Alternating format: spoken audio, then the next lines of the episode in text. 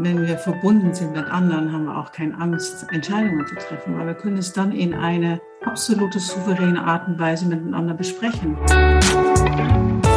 Moin, hallo und herzlich willkommen zum Fearless Culture Podcast, in dem es um all das geht, worüber wir viel nachdenken, was uns nachts nicht schlafen lässt, worüber wir aber viel zu wenig sprechen, weil wir uns davor fürchten. Hier nicht, hier sprechen wir über all dies, damit wir uns davon befreien können.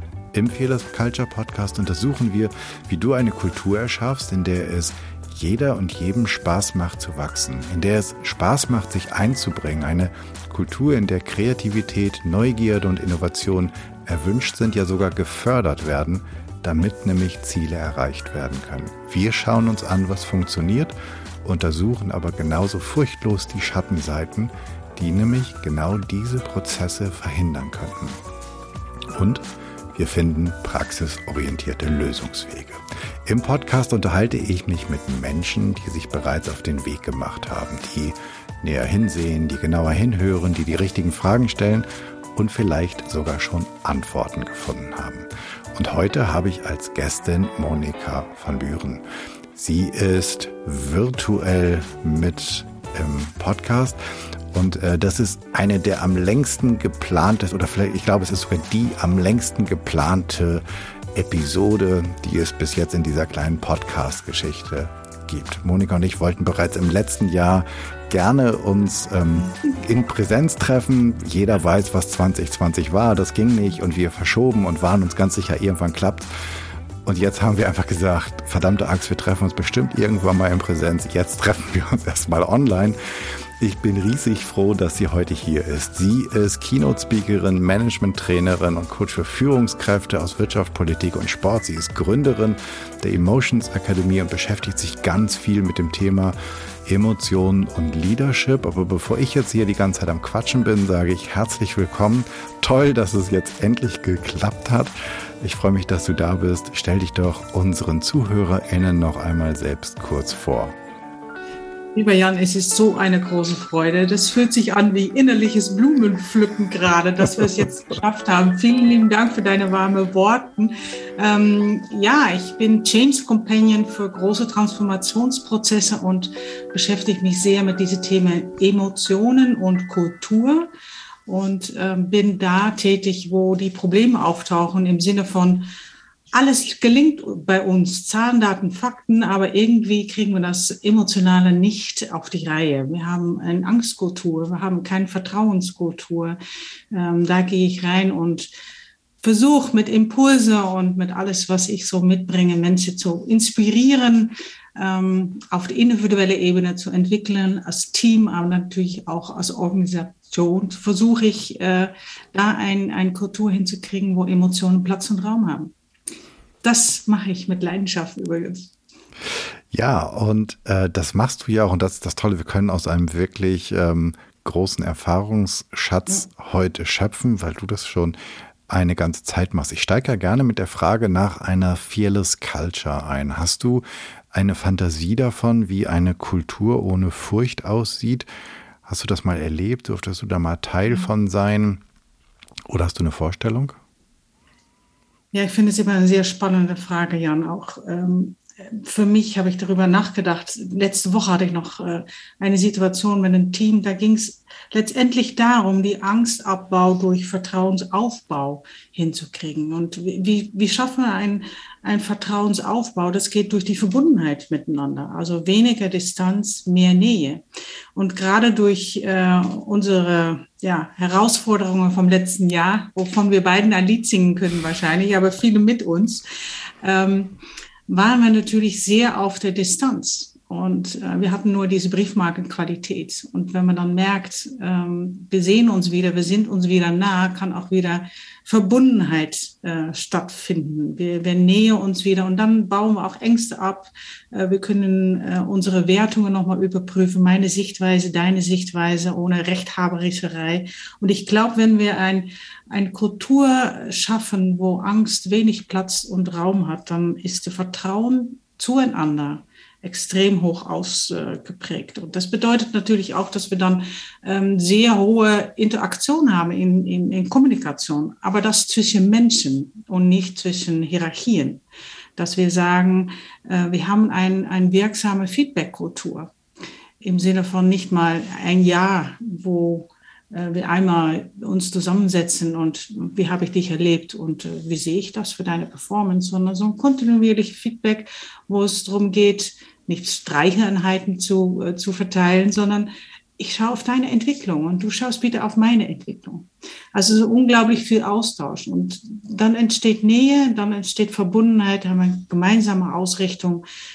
Aber das ist ein längeren Weg und das ist immer wieder ein Prozess. Mhm. Ich glaube, eine ein angstfreie Kultur, man kommt nie an. Angst ist eine große ähm, Emotion und ist in, in vielen Organisationen immer noch ein bisschen vorhanden. Naja, das ließe sich ja wahrscheinlich philosophisch auch darüber reden, ob Angst nicht irgendwie auch der Bestand, ein Bestandteil des Menschen ist. Wir stammen ja quasi mhm. alle Angst ab vom Angsthasen, weil die Übermütigen wurden alle von Säbelzahntigern gefressen oder ja. sind im Meer versunken. Ähm, und trotzdem wäre es ja schön, zumindest in meiner Fantasie, wir würden im Kontext von Arbeit, aber vielleicht auch darüber hinaus in der Gesellschaft Räume schaffen, in der ich zumindest sein kann, ohne mhm. Angst zu haben, ähm, mhm. um mich halt auch komplett einzubringen. Du hast so eine schöne Keynote, mit der du ähm, aktuell unterwegs bist und die heißt Menschlichkeit kennt keinen Lockdown. Ja, genau. Ist meine, meine etwas ketzerische Frage, ist das jetzt, ist das wirklich so? Ist nicht gerade im Lockdown und in der, in dieser Zeit der Nichtpräsenz des Virtuellen an vielen Stellen gerade im Diskurs uns die Menschlichkeit abhanden gekommen? Mhm. Und deswegen ist auch diese These, äh, um Menschen aufzurütteln und bewusst zu werden, hey Leute, Lockdown hin oder her, Menschlichkeit darf nicht verloren gehen. Mhm. Was wir merken natürlich in der Krise sind wir alle zur Harmonie verpflichtet. Ja, das merken wir auch bei den Überströmungen, die wir hatten, bei Waldbränden. Dann helfen wir und rücken wir zusammen. Aber solange eine Krise dauert oder desto länger eine Krise dauert, besser gesagt, ähm, gehen wir von einem Marathonläufer, gehen wir in ein Ironman. Und ich weiß nicht, wo wir mittlerweile sind, aber es ist weit darüber hinaus. Es kostet uns unglaublich viel Kraft. Und dann fängt irgendwann, fängen wir alle, und das ist ja menschlich, zu differenzieren an wie schwer ist das Päckchen bei den anderen, wie ist es bei mir. Und dann gehen wir immer mehr auf die Distanz, weil wir haben selber so viel zu tragen und vergessen oder vernachlässigen die Menschlichkeit, das menschliche Miteinander und sind sehr auf uns selbst fokussiert, um uns auch aufrecht zu erhalten. Aber ich glaube, diese Dimension von, ähm, eine der Dimensionen von Menschsein ist unter anderem andere diese Sozialität. Und wenn wir diese Sozialität vernachlässigen, ja, durch Distanz, mhm. durch ähm, viele Firmen, wo ich auch bin, kann die Kamera nicht an sein in Besprechungen. Ich kriege viel weniger mit, werden solche Besprechungen ähm, benutzt als Informationsaustausch und nicht als eine Möglichkeit, auch Verbundenheit wiederherzustellen. Dann wird langsam wird die Kultur sehr arm und rau und jeder ist auf sich fokussiert mhm. und nicht mehr auf das große Wir. Mit Sozialität meinst du das soziale Miteinander, oder? Ja, das, das Wir. Also das Wir ineinander. Also schaffen wir es, andere zu loben? Schaffen wir Beziehungen zu pflegen? Schaffen wir es, wenn wir merken, den anderen geht es gut oder nicht so gut, darauf rückzugreifen, einen Anruf zu tätigen? Schaffen wir in Besprechungen äh, nicht nur die Zahlen, Daten, Faktenseite und womöglich die Emotionen, sondern auch den Mensch zu sehen? Und mhm. wie schaffen wir es, den Mitarbeiter, Kollegin oder Kollege über deren Verwendbarkeit hinaus zu wertschätzen. Nicht nur das, für was er leistet. Wenn es da aus deiner ganz subjektiven Sicht, so ein, ja. wenn du einen Graphen zeichnen würdest, ja. ähm, welchen Verlauf nehme der? Ähm, also meine, ich kann das ja gerne teilen, meine, meine Behauptung, meine These wäre, wir sind mal mit sehr viel Elan und Anspruch gestartet in dieses boah, was ist das denn hier? Komm, wir rocken das. Mhm. Ähm, Und dann gibt es aber diese, also wir sind nicht nur Zoom oder Teams Fatigue, sondern wir sind, glaube ich, sowieso alle so ein bisschen am Ende. Und dann ist ja die große Herausforderung, wie schaffen, wie schafft gerade Führung es trotz dieser Müdigkeit ähm, und auch den neuen Ansprüchen, die ja auch entstanden sind in dieser Zeit, ähm, den Geist oben zu halten, aber auch das, was du Sozietät genannt hast, also das, das Wir weiterhin zu beleben. Aber das erste war meine Frage, ich merke schon wieder, ich stelle drei gleichzeitig. Ähm, die erste Frage war dieser Graph, wie sieht deiner aus? Diesen Führungskraft meinst mhm. du? Mhm. Ja. Diese auch der, der, der Motivation sozusagen da durchzugehen. Ja. Ich glaube, dass Führungskräfte, die jetzt erfolgreich äh, in Verbundenheit mit äh, das Team agieren und, und auch die Resultate, die es jetzt braucht im Business, ähm, das hinkriegen, die achten sehr, sehr darauf, äh, der Art und Weise, wie wir miteinander kommunizieren. Die sind weniger auf Zahlen, Daten, Fakten ausgerichtet, sondern mehr auf das Zwischenmenschliche. Die mhm. sind konfliktstabil, die haben hohe emotionale Fähigkeit, die haben hohe, hohe soziale Fähigkeit und die Liebe nicht als ähm, Handlung sehen, sondern als Haltung. Und dann haben wir einfach viele ähm, Interaktionen, viele Fragen, intensiv und weniger Informationen von hier ist die Agenda, rackern wir es durch, ähm, sondern wir schauen, wie geht es den anderen. Und in Meetings, in diese Zoom oder Teams oder wie es auch alle heißt, ist bewusst Zeit auf der Agenda zum Austausch. Und es ist Zeit, die man bewusst einplant. Und äh, ich sehe auch häufig in Teams oder Führungskräfte, bei denen es noch nicht so gut gelingt, dass die äh, andere Priorisierung haben. Ja, dafür haben wir jetzt keine Zeit. Äh, wir müssen noch und dieses noch und das noch und so noch. So, und ähm, wenn das Menschliche keine Priorisierung hat, dann sind wir auf so einer Rutsche. Ja, wir stehen mhm. oben und da kommt so eine Pandemie oder irgendwas. Wir versuchen uns noch zu halten auf diese Rutsche, aber irgendwann ist es nicht mehr festgehalten und wuff sind wir unten. Und dann rufen die Kunden auch an und sagen, pass mal auf, die Zahlen sind ja super, aber irgendwie klappt's nicht. Äh, irgendwie menschelt sich das im Team. Die sind sehr mit Neid beschäftigt. Die sind sehr äh, mit Wut und Angst unterwegs. Wie kriege ich das wieder hin? Ja, und dann ist das meistens so, wir haben die Lotterie gewonnen, die Zahlen, Daten, Fakten, Läufe gut, aber das Ticket, um das einzulösen, habe ich nicht. Und das ist dann die Kultur. Mhm. Und hat sich da, glaubst du, dass sich Führung und auch der Blick auf Führung in der, besonders in dieser pandemischen Zeit verändert hat? Ich hoffe ja. Man muss natürlich auch beachten, dass die Führungskraft selber auch ein Mensch ist und er auch seinen Rucksack dabei hat. Ich weiß nicht, was er zu Hause hat, wie das war im Schlafzimmer auf und Holzkiste irgendwelche Meetings abhalten, gleichzeitig auch den Druck von links, rechts, unten, oben, wie auch immer. Und war er auch kritisch und äh, rebellisch genug zu sagen, hey Moment, die Zahlen kriegen wir jetzt nicht hin, sondern es ist jetzt was anderes. Wir sorgen erst gut für uns. Ähm, dann kommt der Rest von selber. Das ist immer so die Frage. Auch bei der Führungskraft selber ist ein, natürlich ein großer Reflexions- und äh, Prozess hat da stattgefunden und hatte das in aller Offenheit auch mit seinem Team geteilt. Unterm Strich würde ich sagen, ja, wir haben alle extrem viel gelernt, Führungskräfte auch extrem viel gelernt. Ähm, viele sind auch an, an Grenzen gekommen der Persönlichkeit, der Führungsstil. Wie machen wir das noch? Kontrolle und Vertrauen höre ich auch häufig. Viele im Homeoffice, ja, arbeiten die noch? Was machen die jetzt eigentlich? Äh, wie, wie, kontrolliere ich das jetzt? Äh, wie, wie, gehe ich da jetzt auch mit um, mit meiner eigenen Angst, dass wir vielleicht deswegen die Ziele nicht erreichen? Also es ist, ist ein bisschen doppelt. Auch die Führungskraft als Mensch dürfte viel lernen, aber auch das Team. Und ähm, ich glaube, wir sind auf einem guten Weg, aber da da geht noch was. Da geht noch was? Da geht noch viel, sehr viel. Nee, ich, also ich teile das, was du sagst, und ich glaube, dass eine der großen Herausforderungen wird, das Gelernte zu verstetigen und irgendwann diese gefühlte Anspannung daraus zu nehmen und mhm. irgendwann zu sagen, ja, guck, es geht und wenn es nicht geht, wird es trotzdem gehen. Bis jetzt ging es immer und sogar eine Pandemie ging ja in den aller, allermeisten Fällen, wir wollen nicht verhehlen, dass es auch Organisationen und Unternehmen gab oder auch Selbstständige gab, die ähm, für die die Pandemie sozusagen der, der Todesstoß war, also die halt nicht überlebt haben. Ähm, und ich würde aber gerne nochmal zurückkommen auf dieses Thema Menschlichkeit im Lockdown.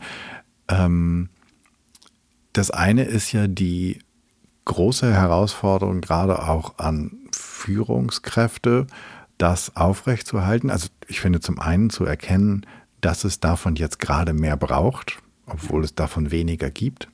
Ja.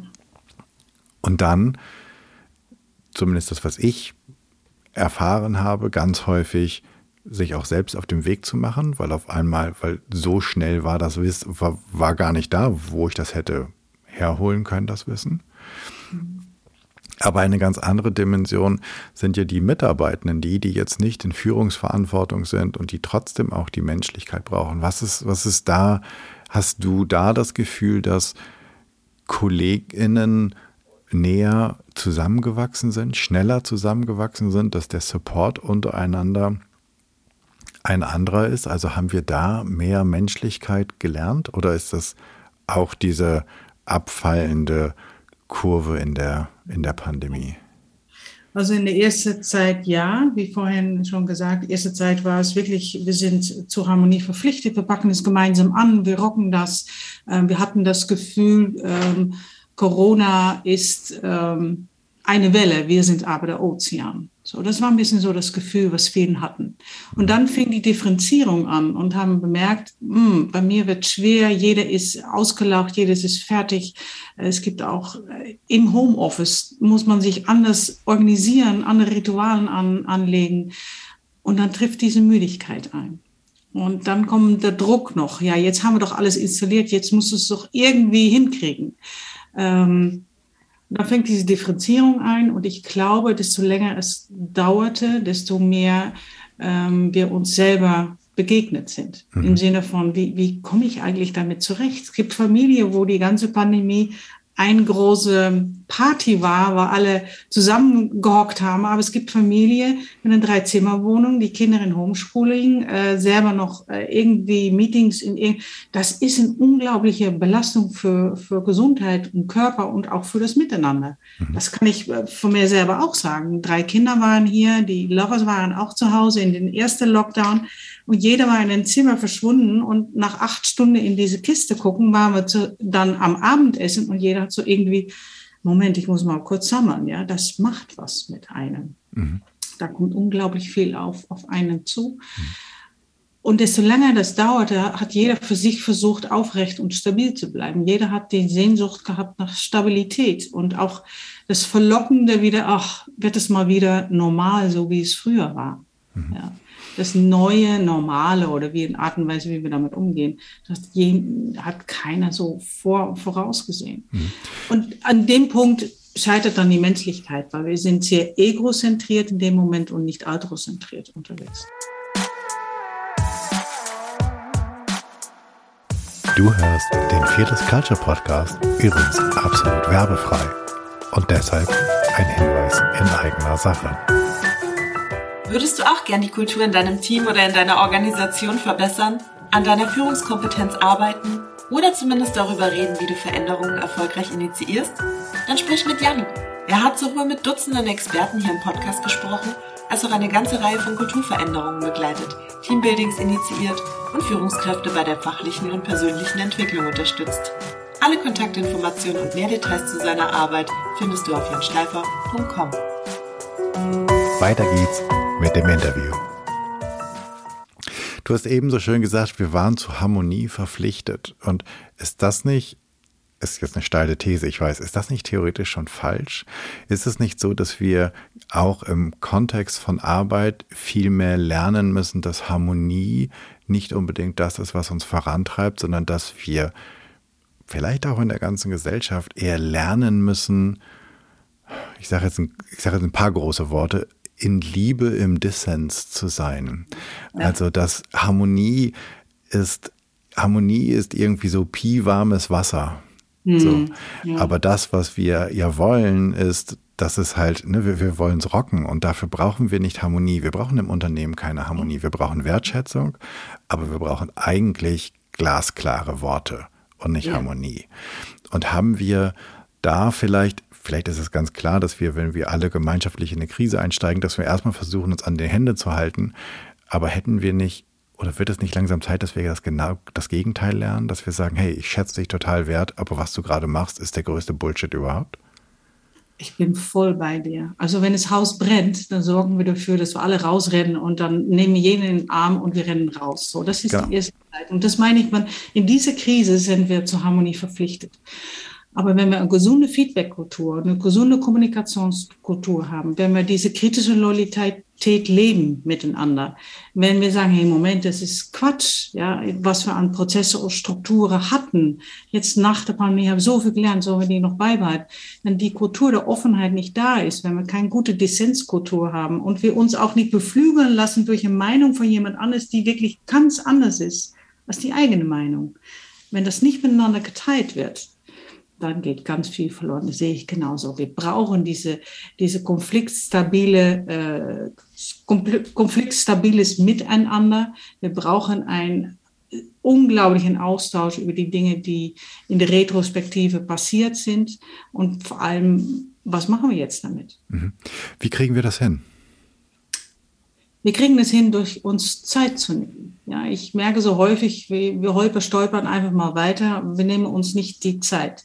Wir sind sehr schnell wieder jetzt in unsere angenehme Energie. Das ist für mich immer so der Harmonieverein, wo wir vorhin schon darüber gesprochen haben. Na ja, wir sind jetzt zufrieden mit dem Status Quo. Ist doch alles noch gut gegangen. Und äh, vielleicht wird es schon wieder so, wie es vorher war. Also dieser Harmonieverein ist nicht hilfreich. Also ich, würde sehr gerne wieder die gleiche Orientierung haben nach vorne. Was ist unser Fixstern? Was streben wir jetzt ein, an? Was sind unsere Werte und was haben wir überhaupt gelernt aus dieser Zeit? Also dieses Zeit nehmen für Retrospektive, Zeit nehmen für eine Feedback-Kultur, Zeit nehmen für Verbindung wieder zu den Menschen, zu den Kollegen zu haben ähm, und vor allem so dieses Gefühl Brüder und Schwestern und nicht im Sinne von Befehlsempfänger und Nutzenstifter. Also hier kriegst du einen Befehl und egal, was für Nutzen es hat, sondern dieses sinnorientiertes Miteinanderarbeiten. Ich glaube, dann kriegen wir das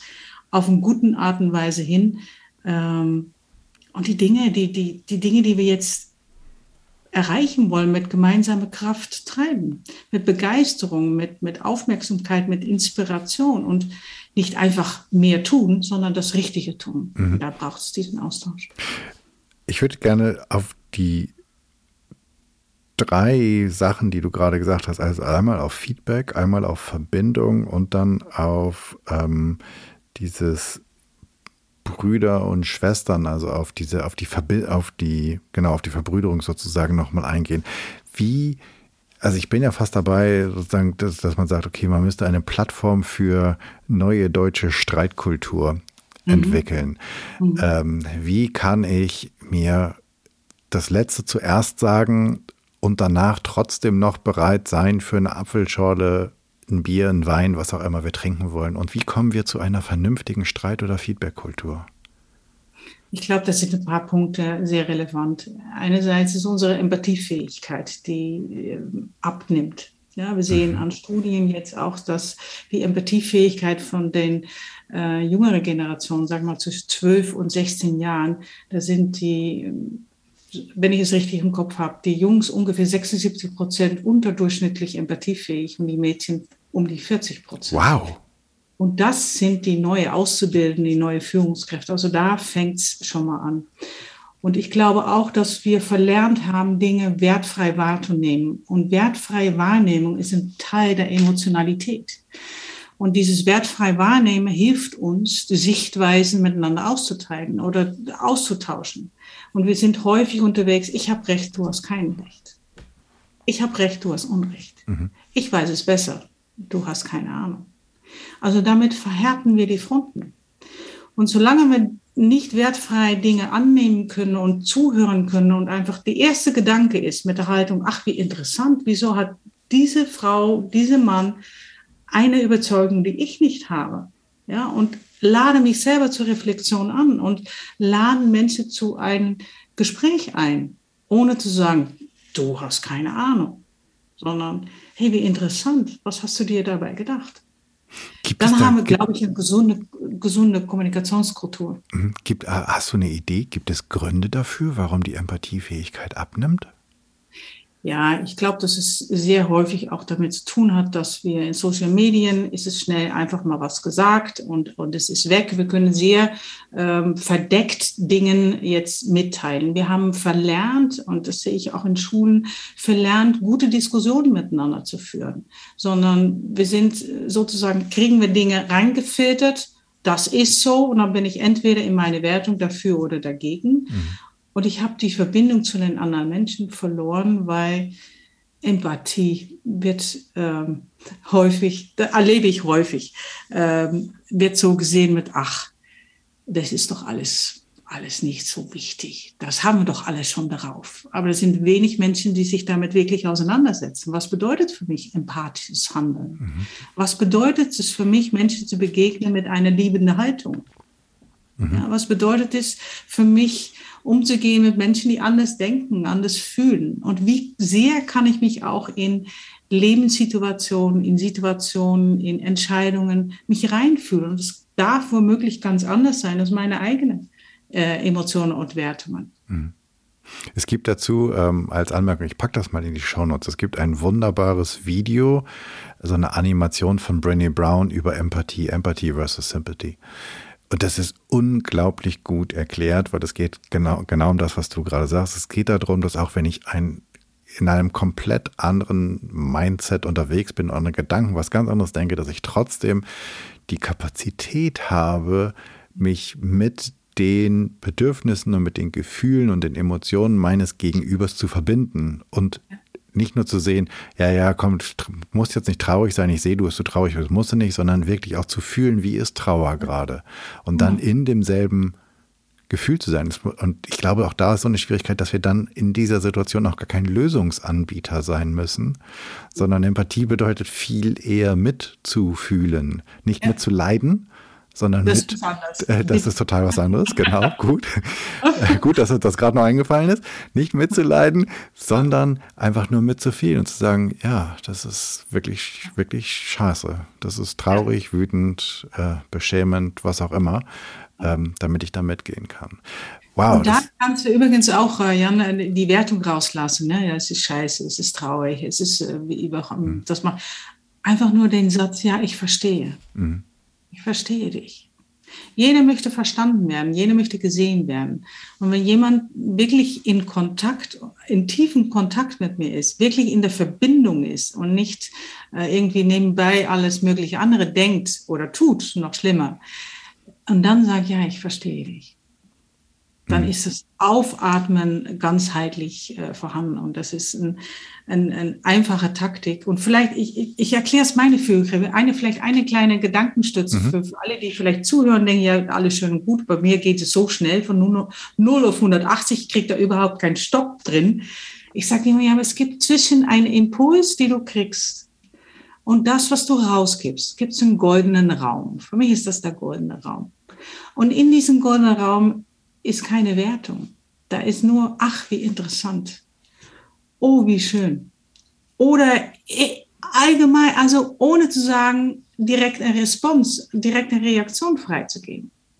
Und das hilft, ähm, kurz innezuhalten, dann zu überlegen, okay, was bedeutet das jetzt für meine empathische Haltung? Wie reagiere ich jetzt? Das hilft. Mhm. Dafür muss ich natürlich nicht nur empathisch sein, sondern auch empathisch mit mir sein, oder? Ich muss doch auch wissen, was ich muss ja auch Zugang zu meinen eigenen Gefühlen haben. Ja, und das ist ein wichtiger Punkt, Jan. Schön, dass du das sagst. Äh, das Licht äh, dürfen wir erst bei uns selber anschalten, um nach draußen zu strahlen. Ja, das geht sonst nicht. Und das ist äh, vielleicht auch für, einige, die dann in Workshops kommen und denken, ja, wenn wir die anderen verändern, dann geht's mir auch besser. Darüber reden wir dann später. Fangen wir doch mal erstmal bei dir an. Mhm. So, ich lade dich herzlich ein, in die Verantwortung zu gehen. Mhm. Und für Führungskräfte in, in Organisationen ist es genauso. Ich sage immer, die Sonne scheint von oben.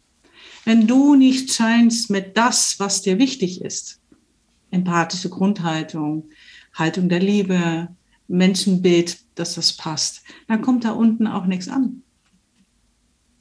Ja, sehr schön. Kann man so richtig schön sacken lassen, finde ich so dumm. dumm. Ja, die Sonne scheint von oben. Ja. ja. Und ähm, Pardon ist dann, was mir an Regen so stört, das habe ich mal auf einer Postkarte gelesen. Was mich am Regen so stört, ist immer so von oben herab. ja, super. Du hast aber vorhin auch noch gesagt, das ist ja. Feedback und dann brauchte es Verbindung. Ja. Und Verbindung ist ja, ist, ist jetzt eine Frage, ist Verbindung ein, ein zwei, ist Verbindung überhaupt das zweischneidige Schwert, für das es Führungskräfte häufig halten. Ich muss ja auch eine Distanz wahren. Ich bin ja auch der Chef. Ich bin ja auch die Vorgesetzte. Die müssen ja auch, ich, ich kann mich mit denen ja nicht gleich machen und ich kann ja auch, also ne, wir können ja nicht so wirklich alle zusammen an einem Tisch sitzen und da muss ja auch sowas wie, ja, genau, ein hierarchischer Abstand sein. Ja. Wenn ich das höre, denke ich immer so, ich muss noch mal ganz kurz den Kalender checken, welches Jahr wir gerade haben. Aber ähm, ich finde, dass man das noch relativ häufig hört.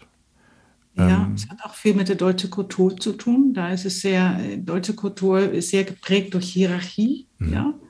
Ähm, auch sehr geprägt durch Macht und sehr geprägt durch Sicherheit. Und ähm, immer wenn ich das erlebe, geht es mir genauso. Ähm, mir dreht der Magen. Ja, und äh, das hat nichts mit einem Menschenbild zu tun, weil dann ist die Sozialität nicht optimal, das Potenzial, was wir haben in diese Spalte oder in diese Dimension Sozialität, nicht optimal äh, ausgereift. Und wenn ich dann so eine Person seine Visitekarte wegnehme, ich so, ja, du bist jetzt nur einfach mal Klaas oder Marie oder wer auch immer. Ähm, wen nimmst du auf deine Reise mit und wer folgt dir eigentlich? Ist es nur auf Basis von deinem Titel oder ist es auf Basis vom Mensch? Kannst du begeistern, kannst du inspirieren? Kannst du Menschen eine Vision mitteilen und sagen, hey, wer macht mit? Wie kriege ich das denn hin, dass ich als Führungskraft vielleicht, also okay, ich habe jetzt erkannt, hm, das das wäre ja mal cool, wenn die Leute nicht nur mir äh, qua Order de Mufti, wie das heißt, ähm, folgen, weil ich jetzt einfach einen Titel habe und weil ich der Chef bin, sondern weil ich sie inspiriert habe. Mhm. Wie meinen das? Also, wie kriege ich denn Followerschaft? Ja, Fans sozusagen. Mhm. Ja. ja, Führungskraft aus Marke, einfach das auch mal verstehen. Ja, ich stehe für irgendwas, aber das bedeutet in erster Linie, ich muss hier verbunden mit mir selber sein. Also wie ist meine Spiritualität? Habe ich meine Werte? Habe ich ein Wertemanifest für mich, wofür ich stehe? Und lebe ich auch dann noch danach? Kann ich da auch mit anderen darüber sprechen? Inwieweit bin ich auch äh, meine eigenen Gefühle und Gefühle von anderen bewusst? Inwieweit äh, schaffe ich es für Emotionen Platz und Raum zu, zu halten? Inwieweit lebe ich auch meine äh, Sozialität und versuche ich andere Menschen zu verstehen, statt zu überreden? Ja, und versuche ich nicht gegen andere zu kämpfen, sondern kann ich auch geduldig und intensiv und genau zuhören? Ähm, und dann natürlich auch noch diese, diese Rationalität, inwieweit bin ich da auch in der Balance, fühlt sich das alles mit mir stimmig an und der Körper sollte man auch nicht vernachlässigen. Ähm, wie gesund und wie gut sorge ich für mich.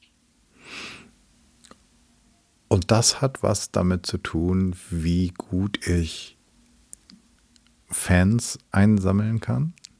Ja, weil ich sehe den Mensch als Ganzen und ich sehe, dass in, in diese fünf Dimensionen das gelebte Potenzial auch zum Vorschein kommt. Und es ist nicht nur ein Teil, weil dann sind wir meistens nur strategisch unterwegs. Jetzt bin ich mal nett und dann machen wir mal so und dann machen wir ein Kaffeeklätzchen und dann, dann kriegen die wieder mit. Da riecht jeder und spürt jeder, da ist irgendwie hier was dazu gedichtet, weil das strategisch jetzt gerade ähm, prächtig und gut ist, aber es ist nicht authentisch und charismatisch. Und authentisch, charismatische Führungskräfte, die mit ihren fünf Dimensionen ähm, wirksam leben, agieren, reagieren, die sind meistens die Menschen, ich kann ganze Menschen begeistern, inspirieren, weil die sind sehr mit sich in Verbund, Ver, äh, Verbundenheit und die müssen keine Geschichte erzählen. Die sind sich ihrer Sache sicher, die sind auch äh, offen über eigene Fehler, die sind sehr demutig und sagen, ich, ich weiß es nicht, Leute, was machen wir jetzt? Ja. Die sind da sehr ähm, im Wir unterwegs. Das hört sich aber ein bisschen nach Corporate Dreamland an, oder? Weil, also ist das eine. Ne? Also ist es nicht so, dass sich das nicht dass mir das nicht gefällt, aber Menschen, die wirklich mit sich im Reinen sind, die sagen, zu ihren Fehlern stehen können, die nicht wissen, preisgeben und sagen, hey, lass uns das doch gemeinsam rausfinden, die, das ist, ähm, also ja, ich mhm. finde, so sollte die Vision einer Führungskraft aussehen. Ja. Ähm, aber mein Gefühl ist, dass es für bin ich mal freundlich, nicht 98, sondern 96 Prozent der Führungskräfte ein weiter Weg ist. Echt? Ach, wirklich. Nee, ja, da, es ist ein Prozess, stimme mhm. ich dir völlig zu. Ähm, und es ist ein lebenslanges Lernen. Das ist nicht einmal habe ich es drauf und dann ist es so. Es ist immer wieder diese Reflexionsfähigkeit, sich selber neu entdecken, erkunden und es vor allem miteinander äh, zu tun es ist ein Weg. Und natürlich, wenn man anfängt, ist man vielleicht noch eine grüne Banane, eine wunderbare grüne Banane, aber noch nicht reif. Mhm. So, und das braucht ein Zeit. Und das braucht diese bewusste nach innen fallen, nach innen reflektieren. Äh, und wie kann ich meine Limitierungen, wie, wie gehe ich damit um und mit wem kann ich darüber sprechen? Mhm. Es gibt die. Wirklich. Also, wo du das jetzt gerade so sagst, muss ich vielleicht auch meinen, meinen Satz korrigieren. Ich glaube, dass es vielleicht viel mehr von grünen Bananen gibt, als dass es zurzeit ähm, anständige Klimaräume für Bananen gibt. Ja.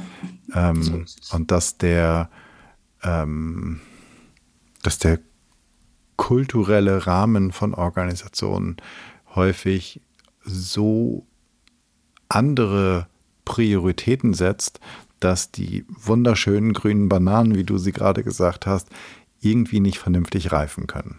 Ja, so ist es. Die gucken, sind Organisationen, die schauen sehr auf Strategie, äh, Strategie und äh, auf Prozesse, aber die Kultur des Lernens, ja, das, die Entwicklung, ähm, wenn das ist, ach, dafür habe ich keine Zeit oder das wird schon irgendwie oder nur mit Tools und Techniken unterwegs sind und nicht mit Gefühl oder Mitgefühl oder mit, äh, wie kann ich mich irgendwo hinbewegen, was es auch ist, dann wird es schwierig. Mhm. Dann ist tatsächlich dieser Kontext oder da, wo Bananen reifen, nicht der richtige Ort. Mhm. Du hast auch noch was gesagt von Verbindung und Verbundenheit und da will ich noch mal hin auf diese, auf diese Distanz zu meinen Mitarbeitenden. Hm. Das, ist es ein zweischneidiges Schwert? Ist es gefährlich für meine Rolle zu nah, zu weit mit allen verbunden zu sein? Ist diese Verbundenheit nicht etwas, was mir im Weg steht, wenn ich schmerzliche Entscheidung treffen muss, wenn ich, wenn nur einer, keine Ahnung, ein neues Projekt leiten kann, wenn nur einer die Karriereleiter nach oben kann, wenn zwei gehen müssen zum Ende des Jahres. Und wenn ich dann aber in der menschlichen Verbindung bin und die wirklich wenn es, wie du ähm, auch im Vorgespräch so schön gesagt hast, nicht nur ein Kontakt ist, sondern eine Verbindung. Ist das nicht etwas, was mir, wo sich vielleicht viele auch vor schützen, weil es dann viel mehr wehtun könnte? Mhm. Ähm, ich würde die These umdrehen wollen. Wenn wir verbunden sind mit anderen, haben wir auch keine Angst, Entscheidungen zu treffen, weil wir können es dann in eine absolute souveräne Art und Weise miteinander besprechen, teilbar, sichtbar machen und Lösungen finden. Ich glaube, dass die Angst höher wird, wenn wir nicht verbunden miteinander sind, schwere Entscheidungen zu treffen, Menschen zu sagen, ach nee, du nicht, ich muss Marie nehmen oder jemand anderes. Da sind wir ganz lange mit uns selber unterwegs. Und ich glaube, wenn die Verbundenheit mit sich selber und die Verbundenheit mit ähm, den Kollegen und Kollegen anders ist, dann geht es leichter. Dann schleppt man das nicht mit. Da bin ich jetzt sehr froh, dass du das sagst. Ähm, und trotzdem erfordert das doch vielleicht eine ganz neue Dimension von Führung, oder? Mhm. Wenn ich, wie du sagst, Marie oder Klaas gehen lassen muss irgendwann oder sie halt nicht beteiligt sind, müsste ich ja in dieser Verbundenheit und in dieser empathischen und Führung mir auch Gedanken darüber hinaus machen. Mhm. Und ähm, das eröffnet ja ein Feld, wo mich die bisher klassisch hierarchische Beführung einfach von befreit hat, weil da war, wie heißt das? Äh, Schnaps ist Schnaps? Nee, wie geht denn der Bier ist Bier und Schnaps ist Schnaps? Gibt irgendwie so einen Spruch, egal. Also da ist das eine, das eine, das andere, das andere ist ja auch Wurst. Mhm. Ihr wisst, was ich, was ich meine. Ähm, das macht doch aber das Leben der Führungskraft nicht einfacher, oder? Weil es wird noch komplexer in dieser sowieso schon verdammt komplexen Welt. Auch da würde ich es gerne umdrehen. Es macht das Leben leichter, wenn ich mit mir selber gut verbunden bin, mich selber gut kann, erkennen. Dann bin ich mutig, dann bin ich authentisch und gehe nicht in ein, in ein äh, Team oder Meeting mit irgendwelchen Masken auf. Also viele, wir kennen doch viele Menschen mit Masken auf. Mhm. So. Und die wirken unecht. Da ist, wenn Menschen unecht wirken, dann haben wir ganz viele Spekulationen und wenig tatsächliche Informationen, weil die öffnen sich nicht. Also dann kriegen wir ähm, auch Führungskräfte, die gerne gefallen werden möchten. So, und die machen dann ganz viele verkorkste, aus meiner Sicht, Dinge um, ah ja, die haben Piep, Piep, sie haben mich alle noch lieb. Ich bin doch der tolle Führungskraft. Ja, Pustekuchen. Verbinde dich erstmal mit, mit dir selbst und dann kommt der Rest von selber. Mhm. Also ich würde das umdrehen. Wie, wie werde ich das? Wie werde ich eine mit mir selbst verbundene Führungskraft? Was ist der erste Schritt oder von mir aus auch die ersten zwei, die ich mhm. erledigen erledigen muss, die ich angehen muss. Und auch das ist wahrscheinlich nichts, was du dir, ähm, was du abends dir einreibst und am nächsten Morgen ist es da, sondern auch das wird ein Prozess sein. Ähm, womit muss ich beginnen? Ja, erstmal die, die klare Entscheidung, dass du es nicht musst, sondern du darfst auf Entdeckungsreise gehen. Das muss alleine ist schon ein Stresspegel und dann äh, sind wir häufig in so einem Maßnahmekatalog. Das kenne ich aus vielen Organisationen. Da machen wir wieder was und dann haben wir ein zehn Schritte Plan und dann haben wir Hakenmanagement so gemacht, gemacht, gemacht und unterm Strich gucken die sich alle an, was ist jetzt draus geworden? Nix. Mhm. Also gehen mit dieser unglaubliche Freude in dieses, ja, so sage ich. Aber auch. wenn wir es in Deutschland machen, haben wir Zertifikat.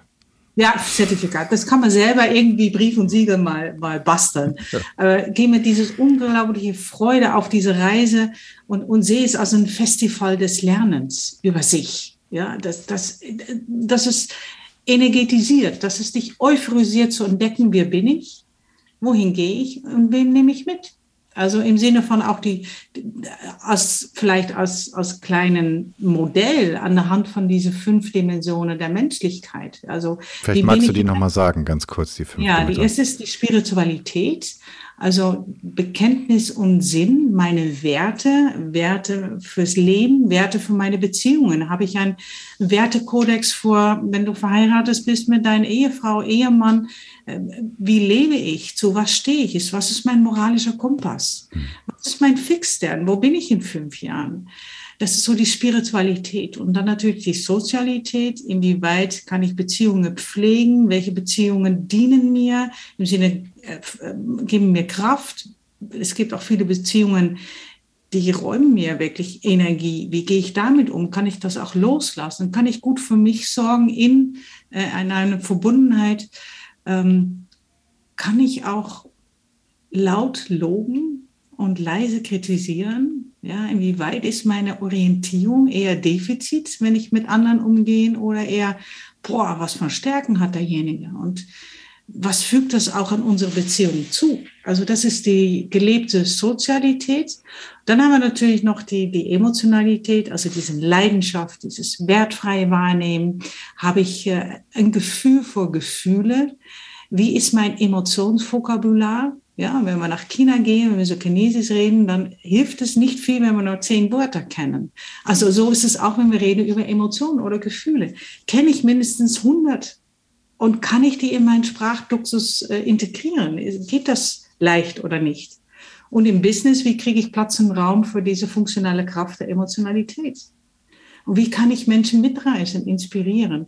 Wie kann ich ähm, auch Empathie wirklich leben? Und was tue ich, wenn ich merke, es wird in meinem Team nicht gelebt? Kann ich da eingreifen? Kann ich das thematisieren? Das passt alles unter diese Emotionalität. Ähm, wie kann ich auch meine Betroffenheit ausdrücken? Wie gehe ich mit Fehlern um? Mhm. Meinen eigenen Fehler. Wie ist meine eigene Fehlerkultur? Da erlebe ich auch häufig, dass wir Fehler von anderen sagen, na, es ist gar nicht so schlimm. Aber selber, wenn wir nachts wach, wir denken, oh Gottes Willen, ich traue mich nirgendwo mehr hin, dann sind wir in der Scham und Verlegenheit, weil aus mir wird nichts. Also was ist mein inneres Bild, auch emotional?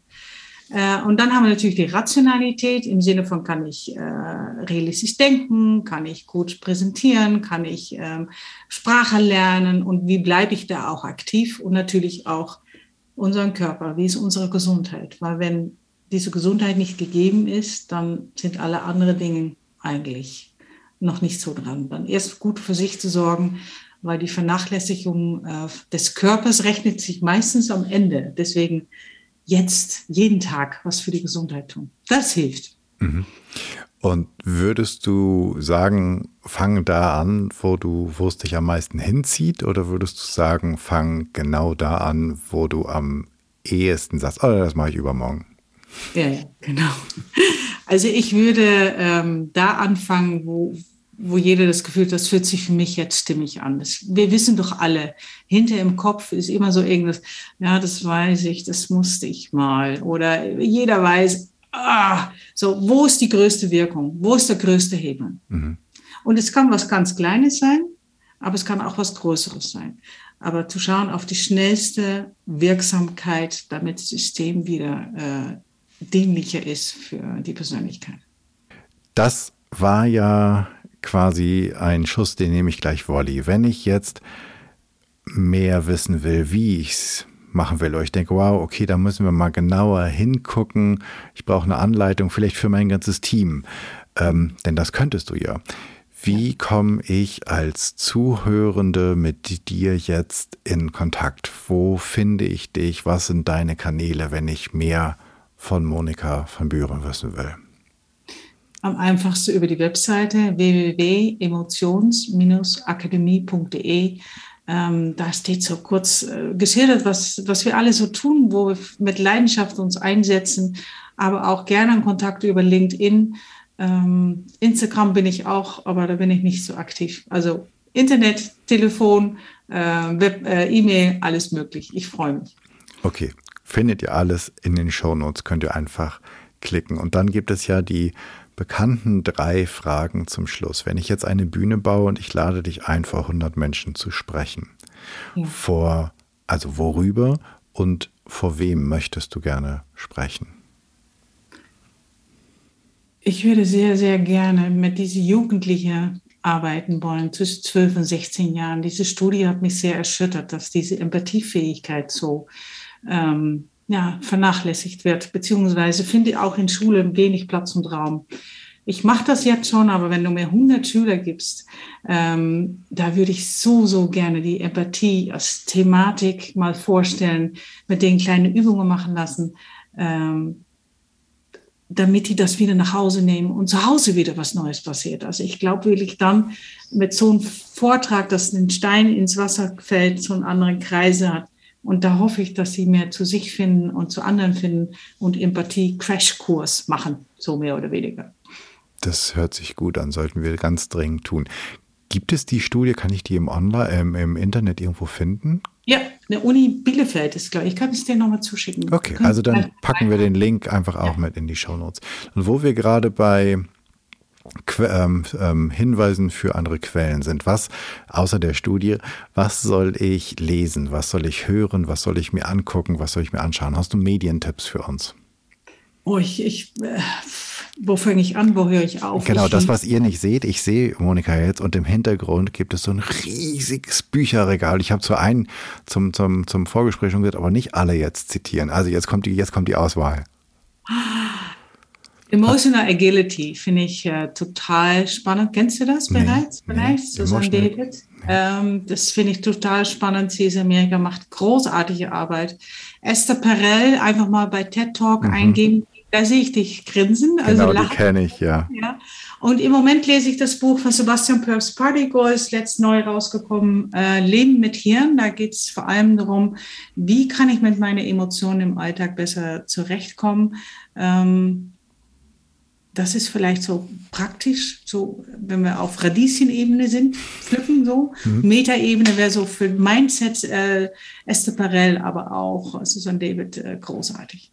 Okay, super. Kommt alles in die Show Notes. Und jetzt ganz zum Schluss, wenn wir in der nächsten Woche, bis die nächste Episode rauskommt, etwas Neues ausprobieren sollen, was anders machen sollen, was wäre deine kleine Challenge für uns, die wir jetzt alle diesen Podcast hören? Die Challenge, die ich mitgeben möchte, ist, ähm, ich glaube, da fängt alles mit an, sich bewusst zu werden, welche Emotionen spüre ich gerade. Also wer steht auf und sagt, wie fühle ich mich eigentlich gerade? Und häufig kriegen wir dann die Antwort, ja gut. Und ich mir immer, ja, ein Apfelkuchen schmeckt gut, aber welche Emotion ist das jetzt wirklich? Hm. Also diese Challenge, sich immer wieder zu fragen, wie fühle ich mich gerade und wo sitzt dieses Gefühl, um so langsam dieses Feld zu betreten. Weil wenn wir das wissen, können wir später auch leichter agieren bzw. korrigieren, äh, wenn die Emotionen mit uns mal spazieren gehen und nicht ich mit meinen Emotionen. Sehr schönes Bild. Du hast uns heute ähm, reich beschenkt mit wunderschönen Bildern, wenn die Emotionen mit mir spazieren gehen. Das werde ich mir definitiv merken. Monika, vielen, vielen Dank. Ähm, es ist so wunderbar, dass dieses Gespräch nach so langer Zeit stattgefunden hat und es war so fantastisch, mit dir zu sprechen. Und du hast uns so viel geschenkt an Ideen und an Inspiration. Tausend Dank dafür. Danke, lieber Jan, das war mir eine Ehre und wirklich so schön, dass es stattgefunden hat. Und irgendwann sehen wir uns live. 100 Prozent. 100 Prozent. Ich sage vielen, vielen lieben Dank. Danke. Das war's. Ich danke dir fürs Zuhören und ich hoffe, es hat dir gefallen. Ich hoffe, es hat dich neugierig gemacht. Es hat dich nicht nur inspiriert, darüber nachzudenken, wie es um deine Gefühle aussieht, sondern es hat dich auch ganz besonders inspiriert, wie du furchtlos, wie du fearless Feedback geben kannst, wie du ein neues Streiten, eine neue Verbundenheit, eine neue Kommunikation installierst, wie du Emotionalität in deine Führung, in dein Leben und in dein Arbeiten bringen kannst und natürlich, wie du damit eine Fearless Culture erschaffst. Ich freue mich über dein Feedback und Ideen, was ich noch machen könnte, was ich besser machen könnte. Und wenn du ein Thema hast, von dem du meinst, es müsste mal besprochen werden, dann schreib mir doch einfach an podcast.janschleifer.com. Abonniere diesen Podcast, wo auch immer du solche am allerliebsten hörst und hinterlass mir eine 5-Sterne-Rezension. Bei iTunes sind damit wird der Kreis derer, die diesen Podcast hören können, größer und wir können alle zusammen etwas verändern. Ich hoffe, du bist bei der nächsten Episode wieder dabei. Bis dahin, sei furchtlos, dein Jan.